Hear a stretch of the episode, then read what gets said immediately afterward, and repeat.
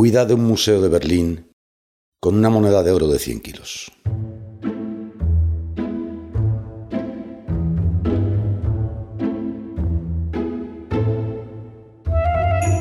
Mediados de agosto en la sala 817 de la Corte Provincial de Berlín.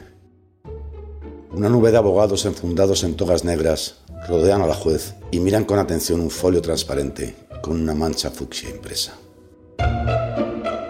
Tratan de descifrar la transparencia en la que el perito ha plasmado las huellas de los supuestos ladrones de una moneda de oro mastodóntica, robada en plena noche del Museo Bode.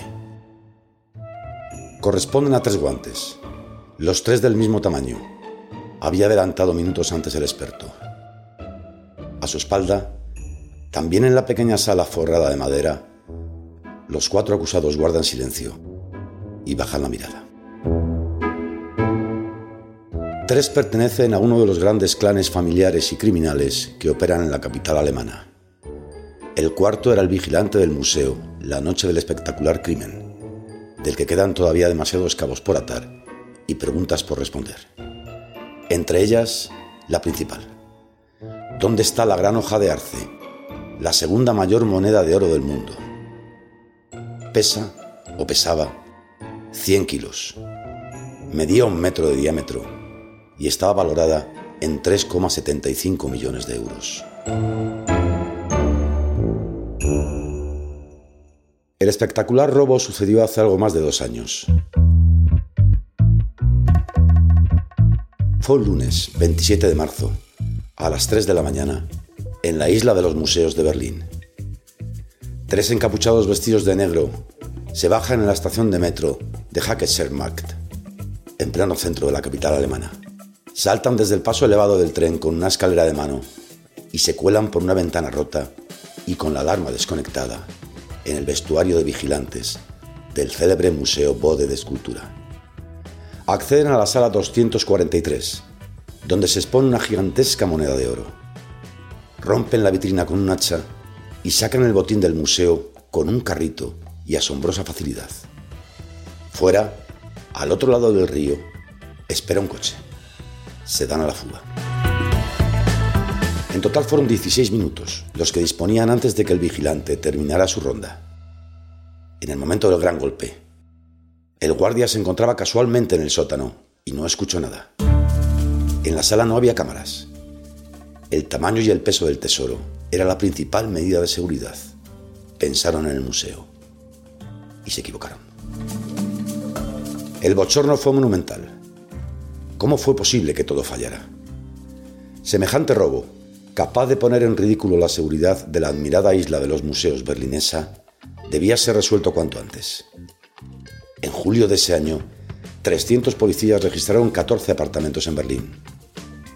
Además de las espectaculares redadas, se puso en pie una comisión especial de investigación y un infiltrado de la policía dio con pistas clave. Se pincharon teléfonos y se grabaron conversaciones que hoy están obligados a escuchar los acusados en el banquillo. Resultó crucial la colaboración de la empresa municipal de transportes. Las cámaras de la estación de metro captaron cómo la noche del robo tres hombres encapuchados caminaban por el andén de la estación de metro cercana. Los peritos judiciales se encargaron del resto. Analizaron el gesto al subir las escaleras del metro de los cacos. Inconfundibles, según los bioforenses. Especulaciones, según los veteranos y reputados abogados de los acusados. En las redadas se incautaron de armas de fuego y hasta cinco coches. Averiguaron, además, que los acusados buscaron en Internet cómo fundir el oro y la policía encontró papeles con el precio del preciado metal en el apartamento de un miembro del clan familiar. En uno de los coches, confiscado tras una carrera ilegal, aparecieron rastros de oro. Los indicios se acumulan, pero no hay de momento ninguna prueba irrefutable que determine la culpabilidad de los sospechosos. Quedan muchas sesiones por delante de un juicio que puede prolongarse hasta el año que viene. Hoy, en la sala 817, además de analizar las huellas, se escuchan algunas de las conversaciones interceptadas ante el rubor de los acusados. En una de ellas, el vigilante habla días después del golpe con un familiar sobre posibles inversiones. Un café con tragaperras, una panadería tal vez. De nuevo más indicios. Los acusados, dos hermanos, Waithi y Wissam, y un primo, Ahmed, miembros de uno de los conocidos clanes familiares de la ciudad. Junto a ellos, Days, el vigilante nocturno del museo, de 20 años, supuesto conocido de la familia. Todos veinteañeros, todos con barba recortada y con el pelo negro bien atusado. Hoy en la sala y durante todo el proceso son tumbas. De momento están en libertad, pero saben bien que su vida puede dar un giro radical en los próximos meses. Pueden caerles hasta 10 años de cárcel, o hasta 5 si son juzgados como menores. Hasta 21 años en el momento de la comisión del crimen, según explican en el tribunal. Durante la audiencia, miran al techo y de reojo al móvil. Pasan las horas y no saben ya cómo sentarse ni dónde poner las manos. Están incómodos. No dicen una palabra pero sus cuerpos les delatan. Mientras, de la gran moneda, con el retrato de Isabel II en relieve, ni rastro.